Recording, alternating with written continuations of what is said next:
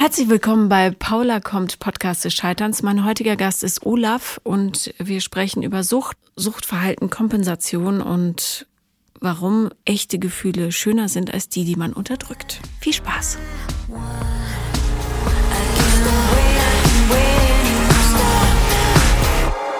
Herzlich willkommen, Olaf. Herzlich willkommen, Paula. Danke, dass ich hier sein darf.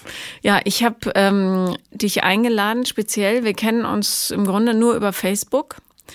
Seit vielen, vielen Jahren aber schon. Und ähm, inzwischen benutze ich Facebook gar nicht mehr, weil der Ton da so rau geworden ist. Aber ähm, du hast eine sehr interessante Lebensgeschichte ähm, und es gibt so wenig Männer, die zu so viel scheitern, wie es ja, darum, das heißt ja der Podcast des Scheiterns, ähm, die dazu stehen, dass ich dich gebeten habe zu kommen und äh, du hast bist meinem Ruf gefolgt und ich freue mich sehr.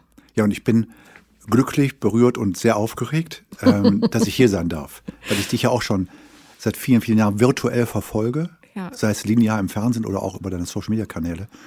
Und ähm, das ist auch spannend. Dann baut sich so eine Verbindung auf, ohne dass man den anderen Menschen mal physisch wahrgenommen hat. Das stimmt. Jetzt darf ich dich erleben und du bist noch toller, als, als ich sonst wahrgenommen habe.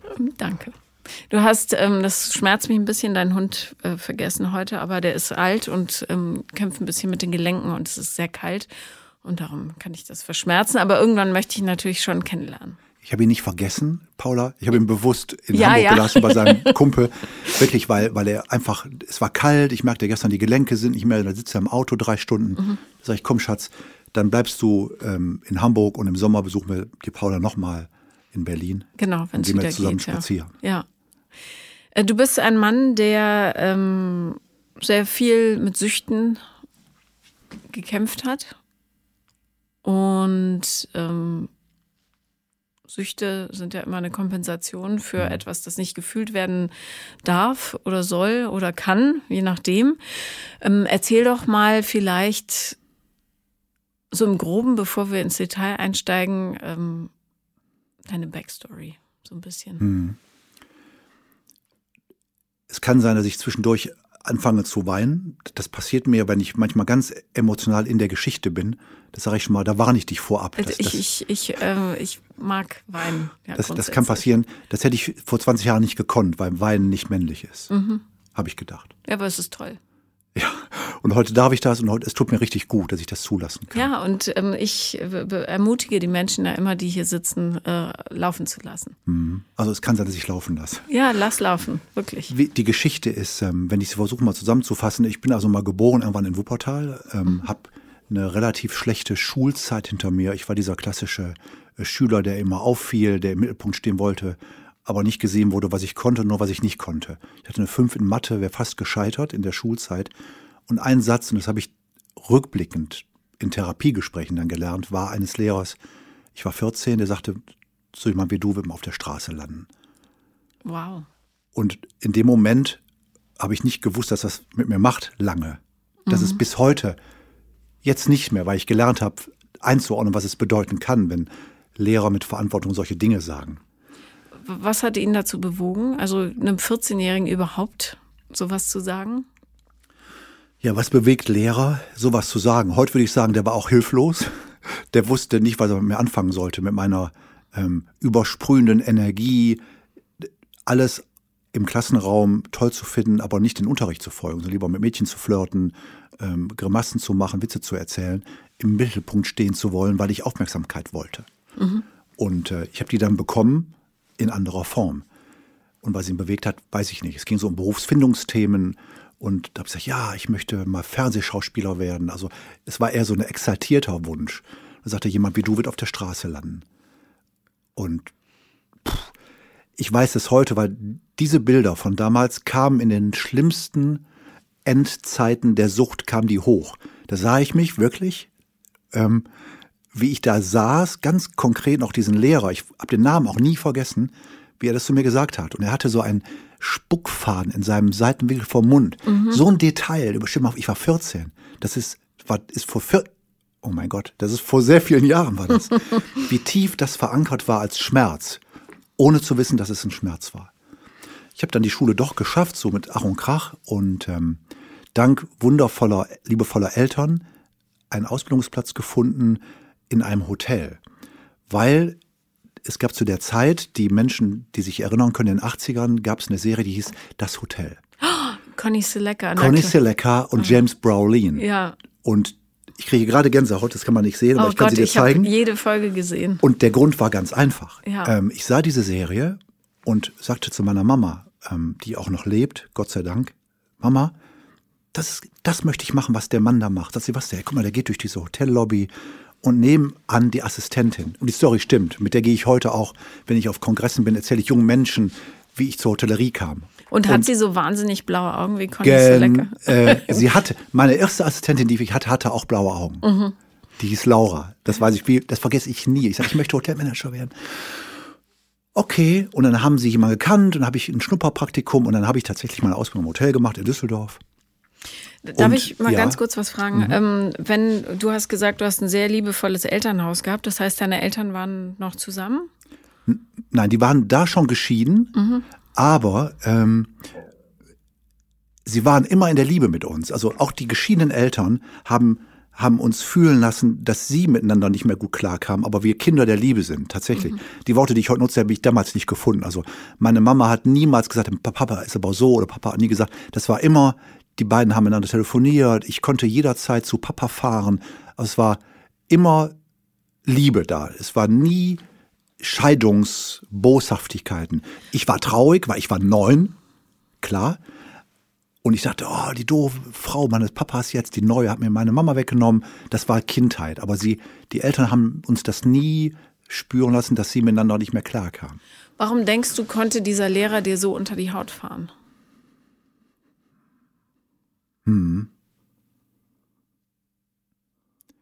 Weil es vielleicht die Aufmerksamkeit, die ich damals wollte als Klassenclown, Aufmerksamkeitsdefizitsyndrom, vielleicht auch, ja, weil ich das schon gespürt habe, dass die Eltern sich getrennt haben und dass ich irgendwie. Puh. Also ich weiß eins heute, dass die überbordende Liebe meiner Mutter, die dann ähm, quasi ihrem Jungen, äh, ihren kleinen Jungen sagen will, hey, ich bin da und, und auch wenn Papa jetzt nicht mehr hier ist, aber es war im Grunde fast zu viel Liebe, habe ich lernen dürfen, hat dazu geführt, dass ich später in Beziehungen immer Schwierigkeiten hatte, bis heute, wenn es zu eng wurde. Und das habe ich dann in einem wunderbaren Buch von der Stefanie Stahl gelesen, Das Kind in dir muss äh, Heimat finden. Entschuldigung. Ähm, dass es normal ist, wenn man so viel Liebe bekommen hat, dass es irgendwann später zu viel sein könnte. So, und das hat meine Mama, da habe ich es mal versucht zu er er erklären, sagt sie, ja, äh, sie wollte halt dann, dass ich weiß, dass sie da ist. Ne? Puh. Ja, ähm, das hast du mich erwischt gerade. Aber es war in Ordnung so, weil sie hat ja zu dem Zeitpunkt das Beste gemacht, was sie glaubte, was das Beste war. Sie hat nicht gedacht, so, ich überfordere ihn jetzt mit so viel Liebe, sondern sie hat gefühlt, dass, dass es, glaube ich, gut tun könnte. Deswegen rückblickend bin ich der festen Überzeugung, dass wir alle immer das Beste tun in dem Moment, was wir glauben. Und nicht vorsätzlich sagen, das mache ich jetzt so, um jemandem zu schaden. Sondern rückblickend weiß ich, in dem Moment war das die Entscheidung, die man getroffen hat. Und deswegen ist es okay, wenn man rückblickend sagt, das war die Entscheidung damals, die würde ich heute anders treffen. Ich habe gelernt. Vielleicht zu sagen, hey, ich habe gelernt daraus. Ja, ähm, Ausbildung begonnen und ganz früh gefunden, was mir Freude macht. Weil Hotellerie, habe ich später gelernt, ist wie eine Bühne, tatsächlich. Und gerade in der Luxushotellerie bedienst du ja Befindlichkeiten von sehr exaltierten Menschen. Wenn ich das heute überlege, was ich für Menschen, also gerade Weltstars, richtige Weltstars, also AAA-Prominenz, was wir da für Dinge gemacht haben, das hat mir ein Manager erklärt von Kylie Minogue, die ich verehre bis heute. Mit der habe Ja. ich mal ganz lange gefrühstückt zusammen, weil sie dachte, ich wäre der Security-Chef. Groß, Glatze. ja, und, und dann habe ich nachgedacht, Moment, die ist ja gar nicht so wie die Anforderungsliste, die geschrieben werden. Und dann der Manager sagt, nee, das machen wir, damit die, das Hotel so eine hohe Konzentrationsphase hat, äh, mit den Wünschen, dass sie immer wissen, es ist auf dem Top-Level, um quasi unsere Branche bei dabei zu halten, dass wir nicht fahrlässig werden können. Das war einer der Gründe. Aber ähm, lass uns bei dir bleiben. Bitte. Lieber. Also du hast auf jeden Fall einen tollen Job. So viel ist mal sicher, sehr ereignisreich. Was ist dann aus dir gebrochen? Hm. Ausbildung begonnen und da gelernt, ah, ge gefühlt, das ist eine Bühne, da kriegst du Applaus, wenn du die Gäste gut unterhältst, wenn du, wenn du Witze erzählst, wenn du sie gut bedienst. Das hat mir ganz viel Freude, Freude gemacht. Also Wie in der Schule, nur diesmal legal. Diesmal positiv behaftet. Ja, mhm. und das hat sich bis heute durchgezogen. Heute, wenn ich von heute rede, ähm, weiß ich, dass der Applaus im Innen sein muss. Wenn du nicht glücklich bist und, und weich und zufrieden, dann ist egal, was im Außen passiert, das macht dich nicht glücklich. Ja. Das wusste ich damals nicht. Wir reden jetzt von vor 30 Jahren fast. Und ich bin dann zur, zur Bundeswehr, zur Marine. Ähm, das zog sich durch. Ich durfte, ich wollte immer zur Marine, wegen den weißen Uniformen, Top Gun. Äh, und ich denke, wenn du mit weißer Uniform am Bahnhof stehst, du kriegst alle Frauen dieser Welt. Mhm. Und irgendwie, das war auch wenn ich, ich betrachte es ja heute rückblickend, das war auch dieser Marineuniform im Außen, sah schick aus. Ich habe dort gelernt, das, was mir dann 20 Jahre später das Leben gerettet hat, extreme Disziplin. Und mir hat das viel, viel Freude gemacht. Mir hat Freude gemacht, Dinge, die Menschen Angst machen würde, vermutlich, in Grenzsituationen zu gehen, die lebensbedrohlich waren die aber in der Überwindung gezeigt haben, dass wenn wir das überwinden, wir es bei 40 Prozent dessen waren, was wir erreichen können. Sprich, ähm, Luft unter Wasser anhalten, bis der Atemreflex nicht vor. Also es war extrem. Aber ich wollte das damals so. Ähm, bin dann in das Berufsleben zurück, weil ich wollte Hubschrauberpilot werden, eigentlich bei der Marine. Mhm. Das ging nicht. Ich habe mich beworben, habe unterschrieben für zwölf Jahre, war in Fürstenfeldbruck in den medizinischen Untersuchungen und da haben man äh, gemerkt, ich bin zu lang. Und zwar die, die Länge von der Hüfte zum Knie war zu lang. Okay, weil das hat Sicherheitsmaßen. Ja, mhm. also dann raus, okay. Dann denke ich, starte es im Berufsleben durch, habe das gemacht, bin dann eingestiegen ähm, in der Hotelgruppe Marriott. Mhm. Da war ich 15 Jahre, äh, heute der größte Hotelkonzern der Erde, damals in München begonnen und sehr schnell Karriere gemacht. Sehr amerikanisch, Alter spielt keine Rolle. Wenn du lieferst, machst du den nächsten Schritt. Und merkte dort auch der Applaus im Außen, ähm, jüngster Marketingleiter Europa. Also ich habe viel Erfolg gehabt im Außen. Und dann kam diese Zeit, Anfang der 90er, Frankfurt am Main damals, wo ich nicht mehr einschlafen konnte abends. Ich habe so ein Rasen gehabt innerlich. Das Rasen habe ich nicht begriffen. Das war ein komisches Rasen. Es war fast so ein angstmachendes Rasen merke ich, jetzt atme ich manchmal flach, wenn ich darüber spreche. Das mhm. kommt, weil ich das wirklich hochholen kann. Ähm, das war so ein Rasen wie, wenn du unterzuckert bist oder wenn du zu schnell aufspringst und du hast eine Leere im Kopf. Bedeutet, unser vegetatives Nervensystem, Sympathikus, Parasympathikus, war nicht in der Balance. Weiß ich heute, wusste ich damals nicht. Ähm, hatte dann meine allererste Panikattacke in einer Bürosituation, war plötzlich hilflos, habe gezittert, habe hyperventiliert, Dinge, die mir alle riesig an. Ich wusste nicht, was das bedeutet damals. Hatte Herzinfarktsymptome, ziehen in den linken Arm. Mhm. Um mich herum, ich sehe das jetzt wieder vor mir, saßen Frauen, die, die, die geschockt waren, Münder, die offen waren, die dachten, ich kriege ein Herz, ich habe ein Herz. Ich saß auf dem Boden, habe so gezittert, immer mein Herz gefasst und ich weiß heute oder wusste dann danach, dass es eine Panikattacke war, Notarzt gerufen, in Frankfurt in die Klinik gekommen. Die Ärztin, die mich behandelt hat, EKG und so weiter, sagt Herr Beck, äh, alles gut, sind kerngesund. Vermutlich sind sie einfach überarbeitet. Und ähm, im Jahr 1992 gab es noch keine Begrifflichkeiten wie Burnout, sprich Erschöpfungsdepression. Mhm. Gab es nicht. Für Männer schon gar nicht. Die hat dann gesagt, ähm, kaufen Sie sich Johanniskraut-Dragés.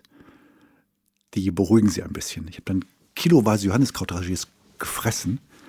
Das ist der extreme Typ in mir.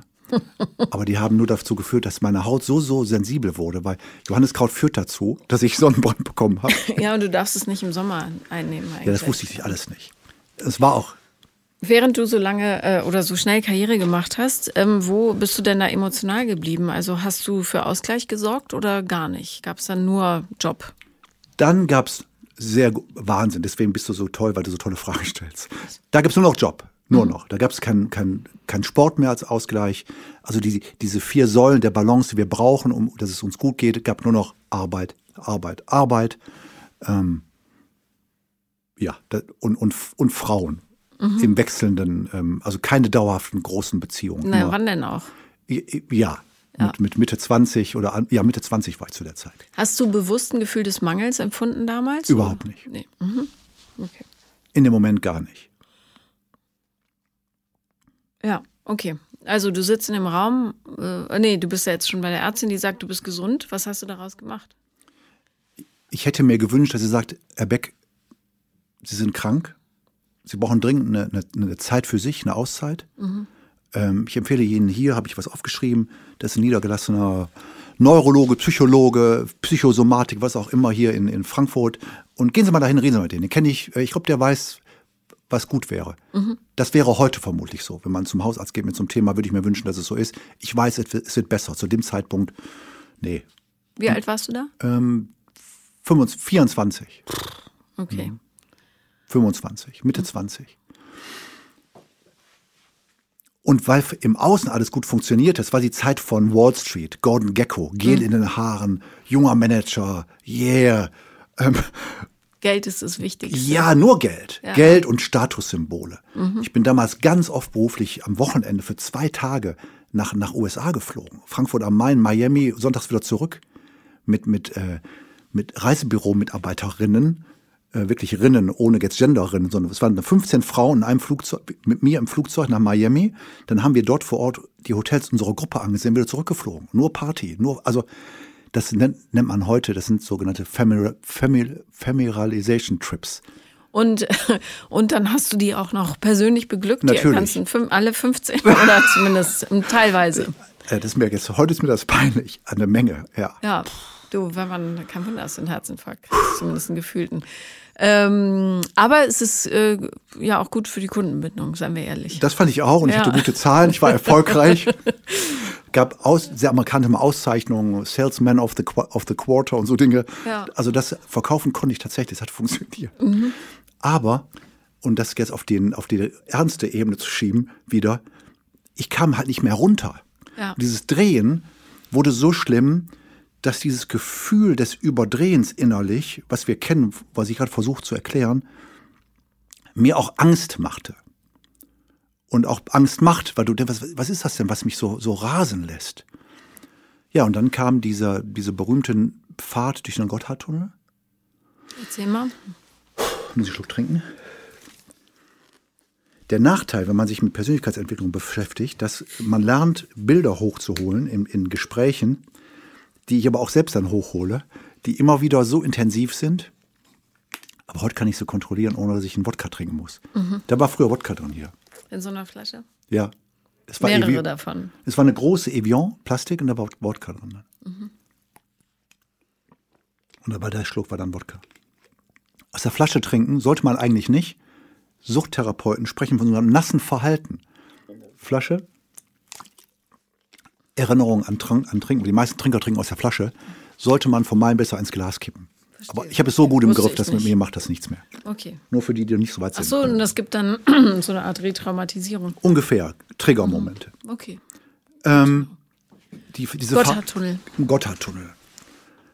Ich habe mir an einer, einer Tankstelle vorher ein Sixpack Dosenbier gekauft, was ich am Abend in Lugano, da muss ich dienstlich hin, in Ruhe trinken wollte. Ich fuhr einen Audi 80, das war mein Dienstwagen.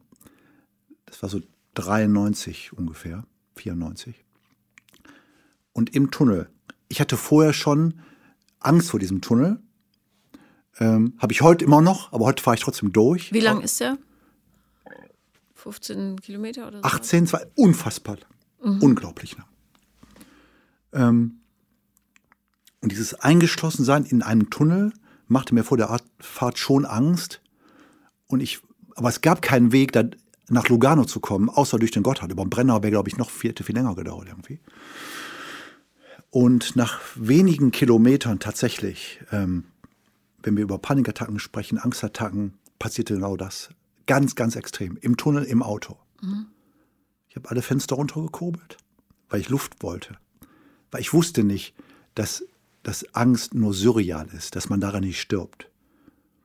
Ähm, sonst hätte ich es ausgehalten und die geht nach wenigen, man spricht bis zu drei Minuten ist der Zustand wie vorher, weil dann unsere Reflexe so weit in Anspruch genommen worden sind, dass der Körper wieder runterfährt. Weil länger schafft das nicht und dann kriegst du einen Herzinfarkt, wenn du Pech hast. Das wusste ich nur nicht. Ich habe dann nach hinten gegriffen, das sehe ich vor mir, und, und so getastet. Ich wollte irgendwas trinken, weil ich auch so trocknen, das ist ein Effekt, das weiß man, man hat einen trockenen Mund dabei. Mhm. Und griff nach diesem Sixpack. Hätte ich nach einer Flasche Wasser gegriffen, wäre ich nicht alkoholabhängig geworden. Das haben mir mehrere Neurologen erklärt. Das war dieser Trigger. Aha, Bier hilft, hilft gleich runterkommen. Mhm. Das Runterkommen wäre normal passiert. Ja. Das wissen wir, wenn man sich damit beschäftigt. Nur ich, ich wusste es nicht. Die Dose Heineken, 05er Dosen, geäxt während der Fahrt. Und, und weil dann die Angst sowieso runtergeht, von wenn man sagt, 10 ist, ich sterbe auf 0, was willst du, alles easy, die geht wieder auf 0 und da war ich so bei 5 und dann fuhr ich weiter und dachte, ach, besser ich trinke noch mal ein Bier, weil dann so komme ich von 5 auf 0 mhm. in der Angstphase. Das war der Anfang. Das war der Anfang in meine Suchterkrankung. Da, in dem Moment erst, da ging es richtig los. Und dann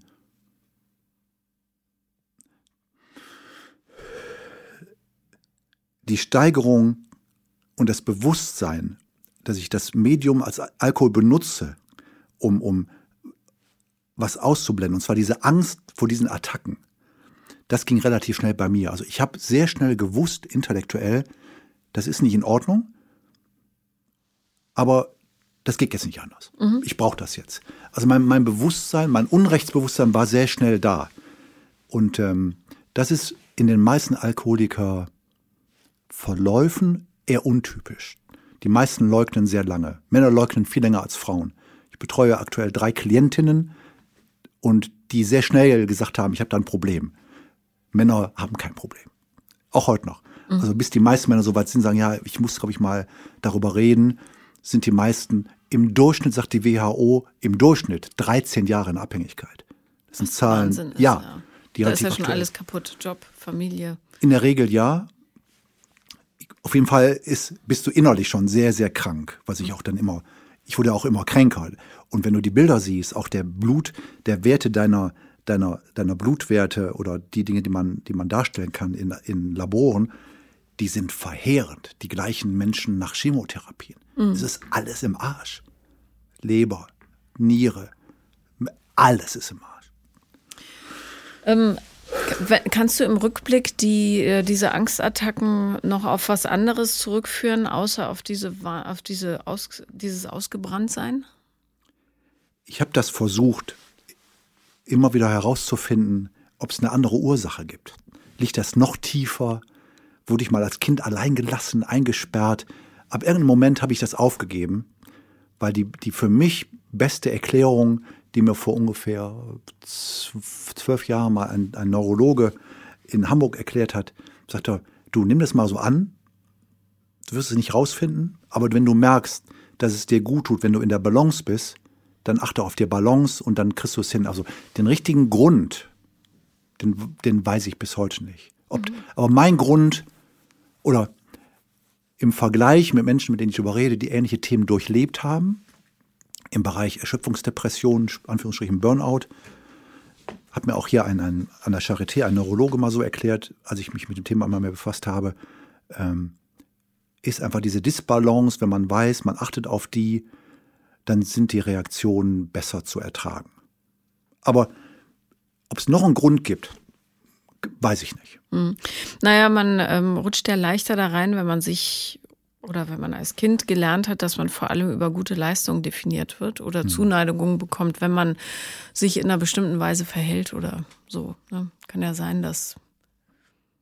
Das habe ich überlegt, ob das vielleicht so war und manchmal auch, wenn wir heute darüber reden, im Familienverbund mit Papa und Mama, ähm, dass sie gerade die Mama oft Vorwürfe macht, dass sie die Schuld war, dass ich getrunken, angefangen habe, dass ich Alkoholiker wurde. Mhm. Das ist natürlich absurd. Aber ich, ich verstehe, ich habe noch keine Kinder, aber aus Muttersicht, dass man sagt, Mensch, bestimmt war das die Scheidung.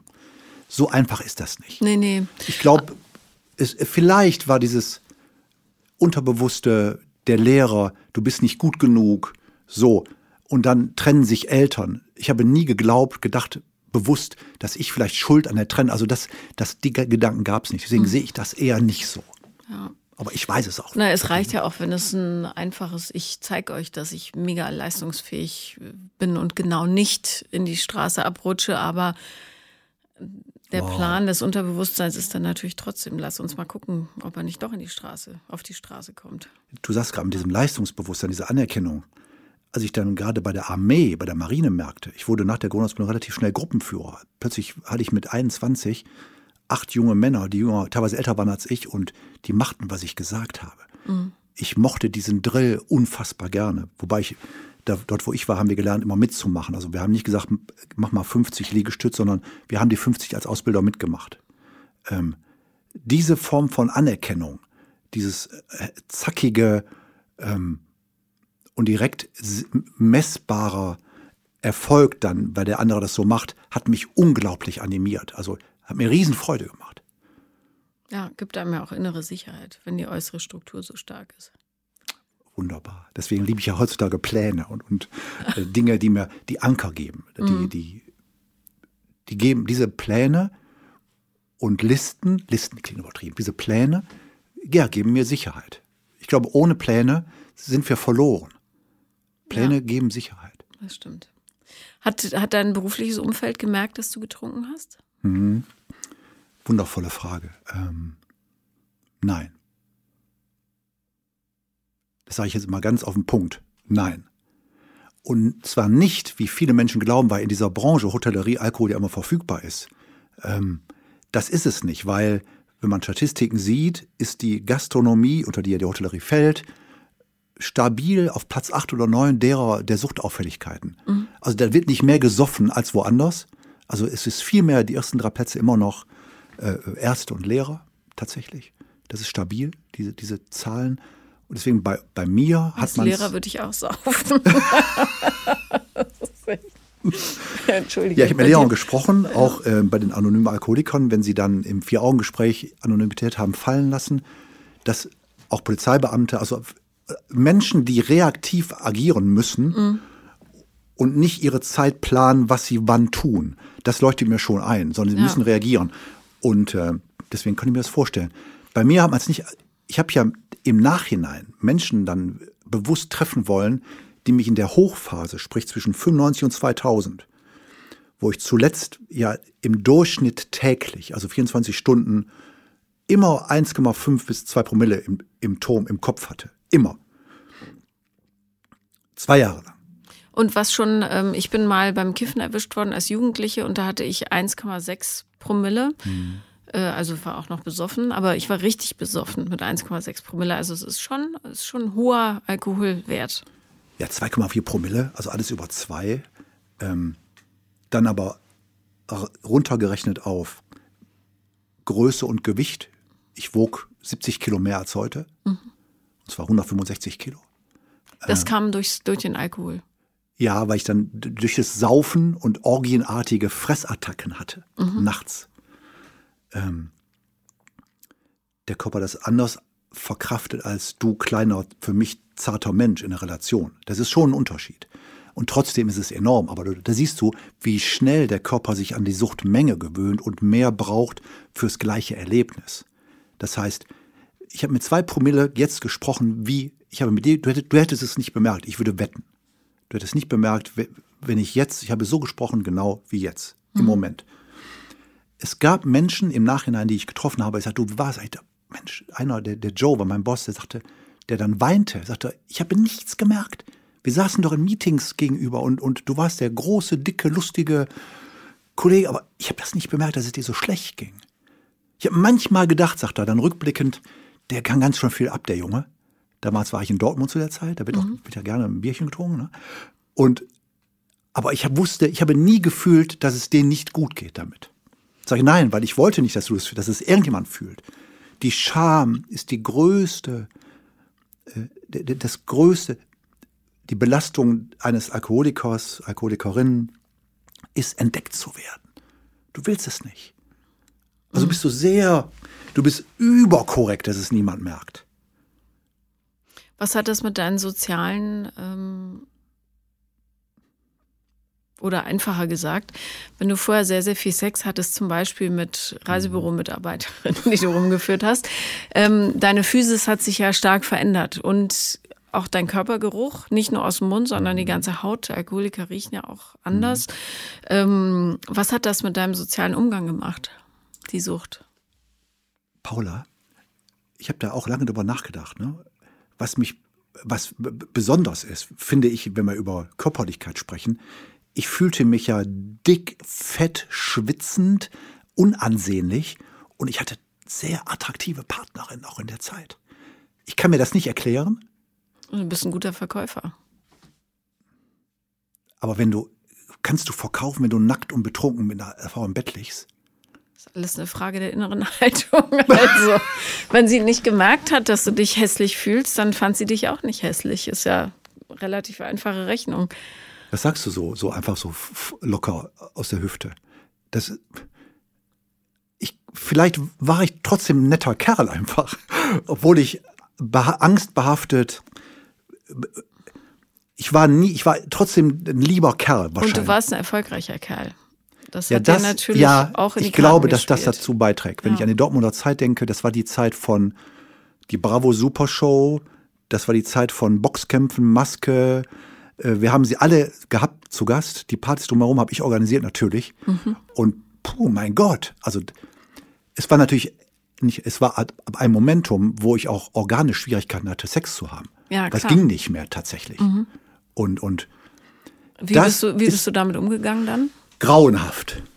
Also schlimm im Nachhinein. Das hat ja. mich lange auch in meiner Phase dann, seitdem ich trocken bin, das habe ich aber erst viel später verstanden, dieses performen müssen oder müssen, dass, dass ich plötzlich nicht, dass es nicht so war, wie es mal war, hat mich lange belastet tatsächlich. Also bis ich dahin kam, dass ich das angenommen habe und wieder locker wurde, das hat lange gedauert. Dieses Versagen, gefühlt für mich als Mann, in der Phase war, war schrecklich, ganz schrecklich.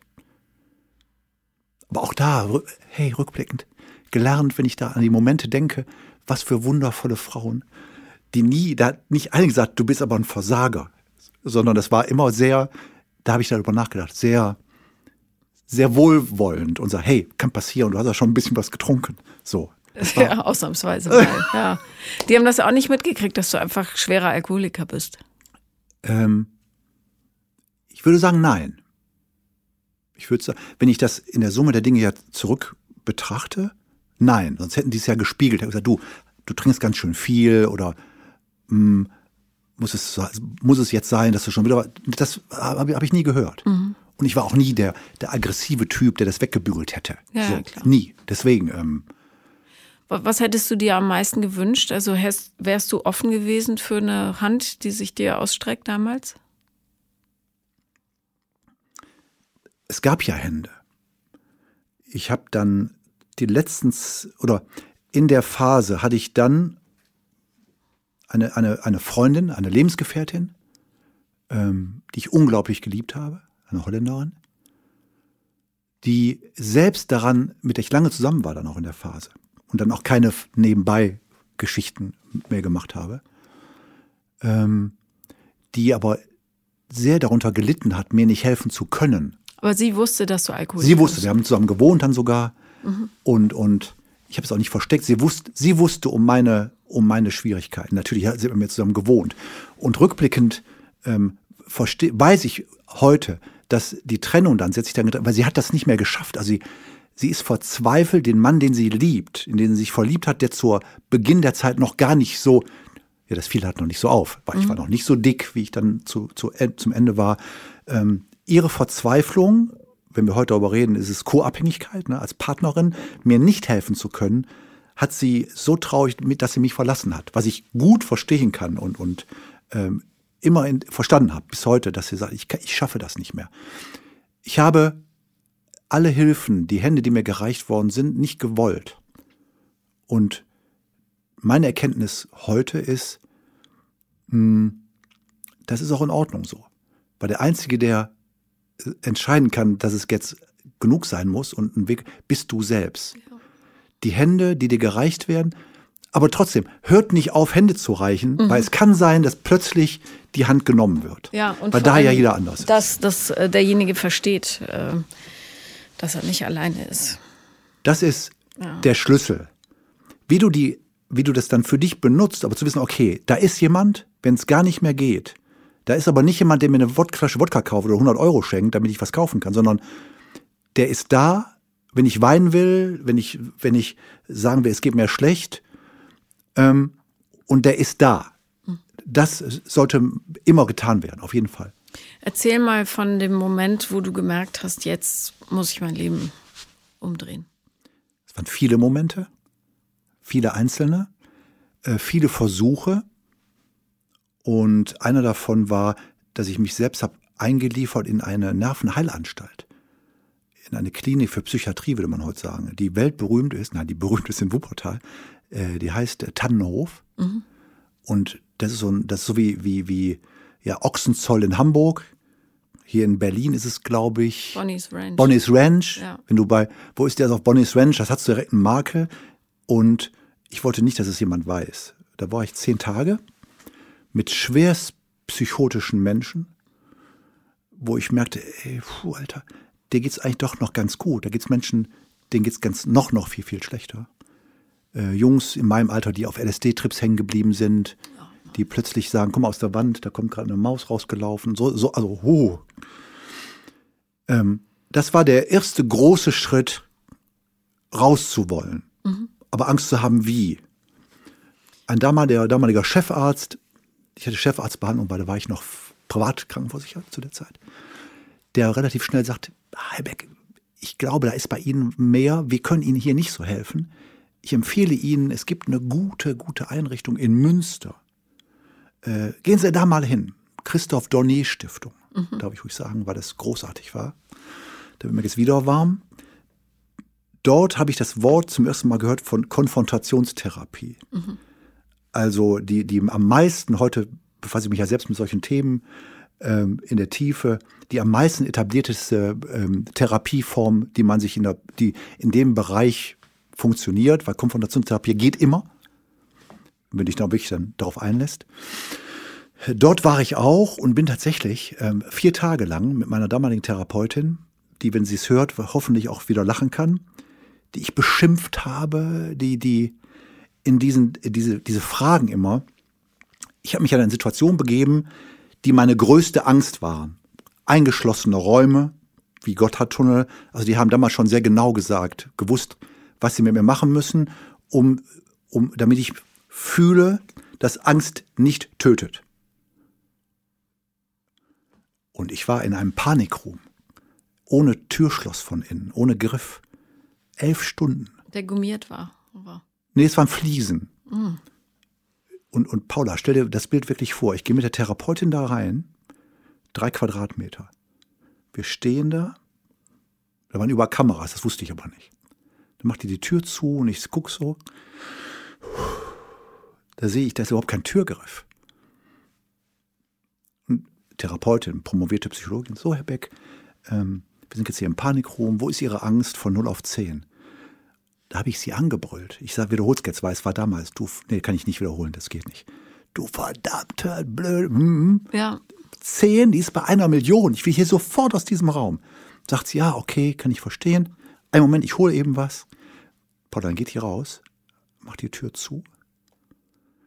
Ja, und dann, wenn du das hättest aufnehmen können, hättest heute wahrscheinlich sieben Millionen like, Link, Klicks bei YouTube oder so. Ich bin total ausgerastet. Panikattacken, Ängste, Lautsprecher, wo ist die Angst von 0 bei 10? Ich sage, sieben Millionen, ich raste, lass mich ja, ich flippe aus. Ich wusste nicht, dass da oben Ärzteteam sitzen, die mich beobachten genau. Bin ja vorher untersucht worden. Ähm, ich bin also auch auf den Kopf gestellt worden, ob ich organisch gesund bin. Ich war gesund. Das gesund, soweit man sagen kann, gesund. Machen, ja. Ne? ja. Ja, und Paula, wie war das? Wenn du dir jetzt vorstellst, am Ende war ich da elf Stunden, die sich anfühlten wie eine halbe Stunde. Und am Ende saß ich in der Ecke so tiefenentspannt wie nach nach, wie du dir nur vorstellen kannst.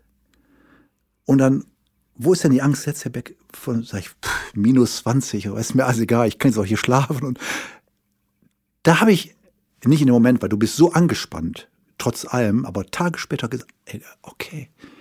Da habe ich gefühlt, dass Konfrontation bedeutet, du fühlst, dass dich diese Angst in deinem Kopf nicht tötet. Es ist nur in deinem Kopf. Mhm. Das hat dazu geführt, dass wir im Tag danach sind wir auch geflogen zusammen. Ich bin auch nicht mehr geflogen ohne Alkohol. Sind wir vom Flughafen, oh mein Gott, Münster nach Palma de Mallorca. Sind wir dreimal hin und zurück geflogen. Beim letzten Mal hin nach Mallorca hat sie mich da gelassen und hat gesagt, morgen gibt's hier ist dein Rückflugticket, hier ist das Hotel gebucht, du musst morgen allein zurückkommen. Habe ich sie angeboten, sage ich, ich kann nicht, ich will nicht alleine hier sein. Das habe ich geschafft. Was für eine interessante äh, und sehr kostenaufwendige Therapie. Hat ein Vermögen gekostet. Hat mein Papa damals einen Großteil mitfinanziert. Mhm. Ähm, aber auch die Krankenkasse tatsächlich, weil, weil ich, ich war privat krankenversichert. Und das hat funktioniert. Das war das erste Mal, das war so 99, da war ich 14 Tage trocken. Bin Zug gefahren, war happy. Und was war der Auslöser, um wieder zur Flasche zu greifen? ich weiß es nicht mehr exakt, aber ich meine, es war eine Autofahrt von Wuppertal nach Dortmund. Auf der Autobahn fuhr ich an einer Raststätte vorbei, die ich gut kannte, Kuckels-Siepen. Das sind Momente, die vergisst du nicht. Wo ich vorher schon mal anhielt und getrunken habe. Weil ich dachte, während der Fahrt, besser halt mal kurz an. Ich weiß, es ist Quatsch, aber es war mein Muster damals. Und ich sah Kuckels-Siepen, die Ausfahrt, sah die Autobahn Richtung Dortmund und, und hatte das Gefühl, es ist viel Verkehr und hatte Angst vor dem Stau, wo ich nicht raus konnte. Und in dem Moment war die, das Gelernte, die Konfrontationstherapie, dass mich diese Angst im Stau nicht umbringt, war die Angst dessen, sich zu stellen, stärker wieder. Rausgefahren, Flasche Wodka Moskowskaja, angesetzt, ausgehalten und weitergefahren. Mhm. Ähm, das war, ich war noch nicht so weit einfach. Erzähl mal von dem Unfall in Berlin. Ja, der Unfall war Gott sei Dank nur ein Einparken. Mhm. Ähm, das war jetzt schon, und da sind wir jetzt ein Jahr, bevor ich dann wirklich den letzten Schritt geschafft habe. Ne? Ähm, ich hatte ein Verhältnis in Weißensee. Wo und, ich wohne. Ja. ja. Wenn du es jetzt sagst, sage ich ja. ja. Und ähm, diese wunderbare Frau, die arbeitete bei einer großen Krankenkasse, ähm, wohnte in Weißensee. Ich habe unfassbare Erinnerungen an sie. Sie war einfach unglaublich. Und, und ich war bei ihr zu der Zeit, trotz dick und es hat funktioniert alles. Also, und die war sehr verliebt in mich, obwohl ich mich ja selbst so hässlich fand. Und es klappte auch alles gut. Es war wundervoll. Und ich war bei ihr und wollte aber nachts noch irgendwie, ich wohnte zu der Zeit in Lichtenberg. Mhm. Ich war irgendwie von Kreuzberg nach Lichtenberg gezogen in so eine Platte ähm, da hatte ich eine Dienstwohnung damals von dem Arbeitgeber, für den ich tätig war. Ähm, und wollte nicht bei ihr bleiben, weil ich ganz gerne immer so alleine auch bin. Ne? Ich, hab, ich fahre jetzt wieder mal. Naja, und dann Bude. kann man auch alleine in Ruhe saufen, ohne dass jemand zuguckt. Ja, so recht, stimmt. Jetzt ich, jetzt, wenn man mich jetzt, jetzt werde ich gerade rot, wenn du das so sagst. und dann bin ich in meinen Dienstwagen gestiegen. Es war ein 5er BMW. Von Weißensee Richtung Lichtenberg. Ist jetzt ein Katzensprung, ist um die Ecke. So, pass auf jetzt. Es kommt jetzt wieder hoch. Das muss ich erst mich kurz mal äh, resetten. Und hatte, wie ja dann polizeilich festgestellt wurde, eine gewisse Promilleanzahl. Und trotzdem konnte ich fahren, weil ich trainierter Trinker war. Mhm. Natürlich hatte ich, keine Reaktionszeit mehr, aber so, ich parke ein. 5er BMW, wie man einparkt. Es gab noch kein Piepen bei diesen Autos. Ne? Das ist Abstandswarner und nach hinten und nach vorne rum sich Autos an. Und war da von der Promillezahl relativ schnell runter, weil ich mich so erschrocken habe durch dieses Anbumsen, dass ich dachte, ach du Scheiße, jetzt, jetzt, oh, wenn das jemand gemerkt hat, was mache ich denn jetzt? Und ich sah, ich weiß bis heute nicht, ich, ich habe demnächst so einen Hypnosetermin, um das nochmal richtig zu erleben ich meine, ich hätte ein Licht angehen sehen, morgens um drei. Also ich glaube, 2.43 Uhr stand in der, in der Strafakte nachher, in, der, in dem Strafbefehl. habe ich irgendwo Licht angehen in so einer Platte, 20. Etage irgendwo, morgens um drei ging irgendwo Licht an und kurz danach klopft an meine Seitenscheibe. Eine Dame in einem Bademantel. Haare hoch mit so einem, wie ein Turban, also mhm. so, ne? Und ich denke, oh, hä? Und ich, ich kurbel, ich mach die Scheibe runter. Ich sage, ey, sag ich, ja, ich weiß noch meine Verzweiflung. Ich sage, bitte, ich war, ich habe irgendwie hier ein Auto ange, angefahren, aber bitte rufen Sie keine Polizei, bitte, bitte. Ich zahle Ihnen das jetzt alles. Ich habe was getrunken und dann sagt diese Frau diesen Satz. Ich habe das ganz ruhige Frau, dunkle Haare, sagt sie. Ich habe das schon für Sie gemacht. Ich bin Staatsanwältin. Ich habe die Polizei bereits gerufen. Was ich nicht mehr genau weiß, ob in dem Moment sowas kam wie Erleichterung, jetzt ist es vorbei, oder Angst. Das zerreißt mich manchmal. Ich glaube, es war eher Erleichterung, die ich aber noch nicht so fühlen konnte, weil ich, weil die Angst stärker war. Aber tief drin, wenn ich da mal reingucke, habe ich, dann hatte ich Nerv, dann hatte ich so eine Art, ich weiß noch, dass die mich getröstet hat, weil ich so einen Heulkrampf hatte. Ich, jetzt ist alles vorbei, die Polizei, mein Auto, die Schaden, Kosten, ich habe arbeitslos, was ich, ich wusste. Und dann, die hat gesagt, ähm, das wird schon werden, wird ihnen geholfen. Die war relativ, die war sehr ruhig, sehr klar. Puh. Ja, und kurz danach stand schon die Polizei da. Dann habe ich, war ich, das war nicht so ganz in Ordnung. Ich, ähm, ich meine mich zu erinnern, dass in Berlin die Polizei gibt's ja blaue und grüne Autos. Die blauen ist Verkehrsdienst, glaube ich, damals auch schon. Auf jeden Fall bin ich ausgestiegen, äh, sind sie einfach dann mit dem Blutalkohol klar, äh, gepustet, Alkohol. Dann sagte, ui, das ist aber, ich kann nicht so Berlinern. Und dann kam die Kollegin dazu, sagte, lass mal gucken.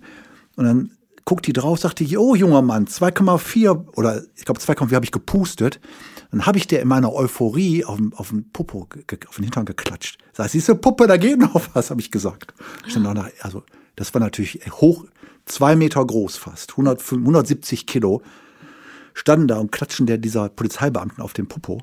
Ähm, sofort festgenommen worden, Handschellen mhm. hinter den Rücken, Widerstand gegen die Staatsgewalt, um, um, um, um, um. Die dachten, im Nachhinein habe ich das Gespräch mit der Dame gesucht, nachher bei der Verhandlung, habe ich tausend, habe ihr Blumen gegeben, habe mich, die war, sprach, sagt sie, ja, sie waren ja nicht böse, aber wir mussten sie trotzdem ja, ja. zur Sicherheit. Ja, und das war, da haben die mich nach Tempelhof gefahren zur Blutabnahme. Da war es schon vier Uhr. Und bei der Blutabnahme in Tempelhof eine fast nicht verständlich sprechende Russ, russische akzentbehaftete Ärztin klopfte immer um meinen Arm und sagte, ich sehe keine Ader, machten Sie Mann. Und dann hat die da irgendwie Blut raus. Und da habe ich gewusst, so, das war's. Jetzt ist, jetzt ist es vorbei. Jetzt ist alles vorbei. Und das waren nachher dann fast drei Promille tatsächlich. Mhm. Wo andere schon fast sterben würden. Ja, natürlich. Und das war, das war der letzte, der vorletzte große Weckruf, glaube ich, der nötig war bei mir im Außen, um diesen nächsten Schritt zu machen dann. Straf, die Verhandlung war in den Moabit damals, weiß ich noch, und, und zwei Jahre Führerscheinentzug, 300.000 Euro Geldstrafe, also volles Programm, MPU, bam, bam, bam, alles ja. maximal und, was und zu geht. Recht. Zu Recht, Gott sei Dank, hätte ruhig noch höher sein müssen, weil was mich bis heute noch manchmal einholt, in Träumen, dass ich, wenn ich fahre, dachte, ich hätte Menschen getötet beim Autofahren durch die Promillezeit. Mhm das ist immer noch, das kommt manchmal noch hoch. Dieser, diese, dieses Schuldbewusstsein, ich hätte jederzeit Menschen töten können. Ja. Toi, toi, toi, habe ich niemand außer mir selbst im Nachhinein damit geschadet.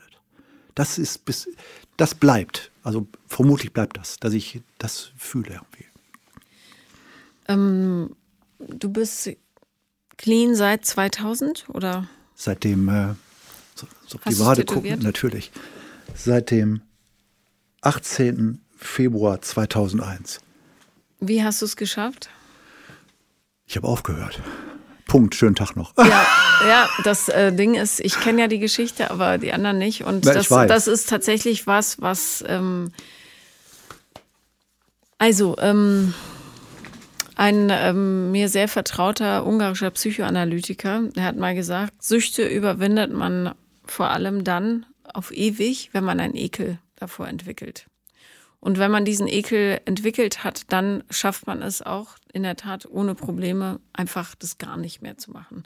Das war bei mir mit dem Rauchen so, zum Beispiel. Ich hatte einen richtigen Ekel und habe es auch heute noch. Also Raucher finde ich ganz, schwierig zu ertragen in der Nähe. Ähm, aber nicht jeder gerät in diesen Zustand, in dem du dann warst, nämlich, weil du es ja schon eingangs gesagt hast, diese absolute Disziplin, die dann bei dir erstmal in ein anderes Extrem umgeschlagen mhm. ist, nämlich was hast du gemacht, statt zu saufen? Mhm. Extrem Sport gemacht mhm. und das in der Form extrem Rad gefahren. Anfang der, ich, darf ich was sagen zu deiner These gerade mit dem Ich kenne diese These, weil ich mich ja viel mit so Thesen auch befasse. Ja. Äh, das ist eine von vielen Thesen. Ja, ja, klar. Aber die funktioniert relativ gut. Da bin mhm. ich bei dir. Darf ich dich was fragen? Bitte. Der Ekel beim Rauchen. Ja. Wenn du heute einen Mann küssen würdest, der vorher geraucht hat. Würde ich nicht. Genau das ist der Punkt. Ja. Es war bei mir so, ich konnte bestimmt, ich bin jetzt fast 20 Jahre trocken. Mhm. Die ersten drei, vier Jahre, wenn ich meine damalige Freundin Mel geküsst habe und die hatte vorher was getrunken, habe ich die aus, ich habe mich so erschrocken, dass ich weggeschubst habe. Ja. Ähm, das ist heute egal. Also heute, ich bin so bei mir, ich habe keine Sucht, das geht alles. Wenn ich jetzt meine Freundin küssen würde und die hat getrunken, das, ähm, das ist okay. Ja. Das, jetzt zurückzukommen bei mir dann, ähm, die, den Schritt raus und die Verlagerung dann, was man Suchtverlagerung nennt, war mein, mein Ventil, die, die, die Zeit, in der ich sonst getrunken habe, auch zu überbrücken. Ich musste irgendwas tun. Plus meine Bilder, die mir geholfen haben. Das Thema Disziplin, weil am Ende braucht es Disziplin, um etwas nicht tun zu wollen oder auch tun zu wollen. Und meine damaligen Marinezeiten, wo ich Disziplin mich gelernt habe und gelernt habe, man kann über, über, über, über Hürden gehen, indem man es tut, die haben mir geholfen. Und das war die Zeit, Anfang der 2000er in Berlin. Es war Lance Armstrong, Radrennfahrer, mhm. zu der Zeit siebenmal die Tour de France gewonnen, nachdem er trotz seiner Krebsdiagnose, auch wenn er gedopt war im Nachhinein, aber die waren alle gedopt, deswegen war er untergleichen. Das war mein, meine, oder da hat mir Disziplin geholfen, das zu tun. Und die Erkenntnis, das habe ich ja, dieser Wow-Moment, den mir ein, ein Neurologe mal erklärt hat, dass und das mache ich ja heute mit meinen Klienten, dass wenn du die Disziplin hast, das eine zu tun, was dir schadet, der Schalter, den umzulegen, dass du das tust, was dir gut tut, tust, ist nur ein Schalter. Mhm. Es macht uns nur so eine Angst. Aber Suchtverlagerung ist natürlich nicht Heilung. Also wie mhm. hast du, ähm, wie hast du diese Balance wiedergefunden? Mhm. Durch ein Erlebnis oder durch das am Anfang Unterbewusste befassen mit dem, warum ist das jetzt so, dass ich jetzt so Rad fahren muss. Dann habe ich mit Thai-Boxen angefangen. Äh, hatte einen Bandscheibenvorfall. also genau das andere Extrem. Und bin dann beruflich unfassbar durchgestartet. Das heißt, dieses Luxushotel in Hamburg, was ich übernommen habe 2004 als Hotelmanager, ähm, da bin ich durch in der Branche auch sehr bekannt geworden. Berühmtes Hotel, super, viele Gäste, viele verrückte Aktionen gemacht. Das heißt, ich kam wieder in der Anerkennungsphase und habe mich dann angefangen zu beschäftigen mit dem Thema Persönlichkeitsentwicklungsthemen. Also warum sind Dinge, wie sie sind? Und ich fing ganz klein bei mir an. Ich habe sie lange veralbert, mhm. indem ich sagte, Entwicklung, Persönlichkeitsentwicklung, das weißt du, ist so, das klingt so nach, nach einem Tee trinken und, und Feentänzen. Das braucht kein ein starker Manager, der sagt, mach das, weil ich das will. Und das fing an, gezwungenermaßen, durch äh, meinen damaligen Boss, der mir gesagt hat, mein lieber Freund, ich habe hier Mitarbeiter von dir, die kündigen, wenn du nicht gehst oder wenn du dich nicht veränderst. Hm. Das ist erst zehn Jahre her, elf Jahre. Und ich fiel aus allen Wolken, weil ich sehr erfolgreich war im Außen. Also die Zahlen haben für sich, wir waren einfach erfolgreich auf dem Papier. Die Fluktuation, dass plötzlich Menschen gingen, war in Hamburg auch nicht ganz unnormal. Dass aber sich viele Abteilungsleiter zusammentun und dem Hoteleigentümer, der ein sehr berühmter Mann ist, der hat eine große Restaurantkette erfunden mal, gesagt haben, hey, wenn der Beck, der, der, war mal ein guter Kerl, aber wir können ihn nicht mehr ertragen. Er schreibt nachts um drei Uhr E-Mails in 72 Punkt in Rot. Wenn morgen nicht die Vorhänge auf der siebten Etage sauber sind, schmeiße ich euch alle aus dem Fenster. Ich habe meine Balance wieder verloren, Laura. Mhm. Und wenn wir über Leadership heute reden, heißt Führung. Und dem, er hat mir meine Grenze gezeigt. Er hat gesagt, stopp, guck da mal hin, mein Freund. Ich gebe dir ein bisschen Zeit, ansonsten bist du hier raus. Und dann kam mein kleiner Bruder Tobias Beck, der zu der Zeit für diese Restaurantkette ähm, Trainings veranstaltet hat. Und er sagt mein Boss mir, ich soll mal zu meinem kleinen Bruder gehen. Ich sag hallo. Das habe ich im Widerwillen gemacht. Ich sage, ja, bitte, wer bin ich? Wer ist mein kleiner Bruder? Mit seinen komischen Seminaren für Fort Persönlichkeitsentwicklung. Dann habe ich gesagt, gut, bevor ich hier rausfliege, mach mal so ein Seminar. Und Paula, weil du so Fragen, du stellst, mein Gott, das sind genau die richtigen Fragen. Jetzt holt mich jetzt gleich wieder ein. Dann hat er ein Seminar gemacht mit meinen Abteilungsleitern. Das ist über zehn Jahre jetzt her. Und da habe ich, okay, gucke ich mal da rein, wenn die da so einen Scheiß machen, irgendwelche Gruppenübungen und, und so. Und da sitzt er da vorne, da sitzen die Abteilungsleiter, mit denen ich heute wieder allen, Gott sei Dank, ein wundervolles Verhältnis habe. Und er hat, es ist eine Technik, er hat einen Brief vorgelesen einer älteren Dame auf dem Sterbebett an ihr jüngeres Ich, was sie alles anders machen würde. Laura, äh, Entschuldigung. Paula. Das ist total oft. Ich, ich reagiere ja, meine, auch auf Laura inzwischen. meine Lieblingskollegin heißt Laura, sitzt mir gegenüber ja. im Büro. Und deswegen sage ich, sorry, wir sitzen auch oft so im Büro zusammen. Ist kein Problem. Da komme ich da rein, dunkler Raum, Musik, Düfte, so esoterische Scheiß, dachte ich. Ne, naja, wieder hingesetzt, der, mein Bruder sitzt da mit so einem komischen Licht, liest was vor. Ich dachte, sind wir hier bei Frau Holle oder was, ihr Pussys, so habe ich gedacht. Ne? Ich war sehr in meinem Armeemodus zu der Zeit. Command and Control. Nicht, lass uns zusammen mal einen guten Job machen. Mhm. Und da liest er diesen Brief vor. Und ich höre so, und dann, da lief die Musik im Hintergrund, ist ja choreografiert, damit du auch diesen Kanal erreichst, von Enigma. Das mhm. ist dieses Lied, um was Gottes beim 9-11 ja. immer lief. Ja, ja. Paula, hier, guckst du, kannst du sehen? Und ich höre das einmal, es kommt immer wieder, fließen meine Tränen. Und ich sehe diese Abteilungsleiter, wie die mich alle angucken. Und die, ich fühlte mich so, ich habe mich so geschämt, der starke Hotelmanager. Äh, da gucken die mich an und denken, der Alte sitzt da und weint. Und ich sehe meinen Bruder, der nur so, der guckt nur kurz hoch und macht nur so und liest weiter. Und da ist irgendwas passiert. Ich, ja, heute weiß ich nicht, was es ist. Dass ich dachte, ich bin dann rausgegangen. Und, und am nächsten Tag, die damalige Laura, meine Assistentin, wie, die ich als junger Mann ja mal haben wollte, als ich diesen Beruf ergriffen habe, ja. sagte, du, die Abteilungsleiter würden gerne ein Meeting machen mit dir. Ich merkte, als sie das fragte, hat sie Angst gehabt, überhaupt zu fragen, weil ich so, so drauf war. Und ich sag, ich, das hat sie mir nachher gesagt, und ich sage, ja, na klar, lass sie reinkommen. Sagt sie, da habe ich noch was mit dem los.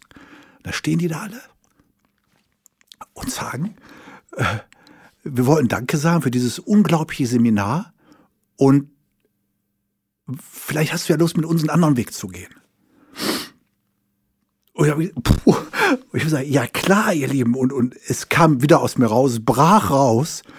Und seit dem Tag, sind jetzt zehn Jahre, wirklich, oder sagen wir elf Jahre her, es war im, im, Sommer 2009, also elf Jahre, ähm, kann ich plötzlich weinen und, und schäme mich nicht mehr, sondern fühle mich sogar gut dabei, dass ich das los, dass ich das zulassen kann und sehe, dass es anscheinend Menschen gut tut, zu sehen, dieser Typ da, der, der lässt es gerade zu. Ich denke, das ist so der Harte, der auch sehr hart sein kann, wenn es nötig ist. Und da beginn, begann alles mit dem Thema Persönlichkeitsentwicklung. Das erste Buch kam dann mit The Secret, Gesetz der Anziehung, du kannst Dinge, da ging alles los. Und, und diese Gefühle, die, also die letzten zehn Jahre waren so unfassbar sch schön, auch wenn sie schwer waren ganz oft, aber anders schwer. Und, und ich fühle heute Dinge, die ich noch nie vorher gefühlt habe. Ich sitze jetzt hier gerade und bin so beseelt. Zum Beispiel, was ich, ich könnte am liebsten, jetzt haben wir Corona, sonst würde ich jetzt, das mache ich sonst tatsächlich, rausgehen auf die Straße, ich nehme auch Menschen in den Arm einfach. Ich habe dann so ein Schild, Free Hugs, stelle mich, auf, stell mich auf dem Kurfürstendrama, habe mich schon in, in Hamburg am Jungfernstieg gestellt und nehme Menschen einfach in den Arm. Weil das so gut tut. Das sind Dinge, die habe ich früher nicht, die, die waren uncool, die waren nicht männlich, die waren nicht Marines-like. Und heute fühle ich dann, wie, wie, wie erfüllend das ist. Ich kann das manchmal nicht beschreiben. Puh. Und wie viel größer dieses Gefühl ist als die Scham, die ich hatte, als die mich angesehen haben, dass ich geweint habe.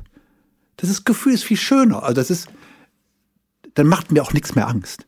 Ich bin fast angstfrei geworden. Danke, dass du das geteilt hast. Ja, danke, dass ich das überhaupt teilen durfte, dass du die Atmosphäre geschaffen hast dafür. Das war Paula kommt, Podcast des Scheiterns. Und wenn ihr auch mal dabei sein wollt, dann schreibt mir auf Instagram The Real Paula Lambert oder eine Mail an paulalambertmail at gmail.com.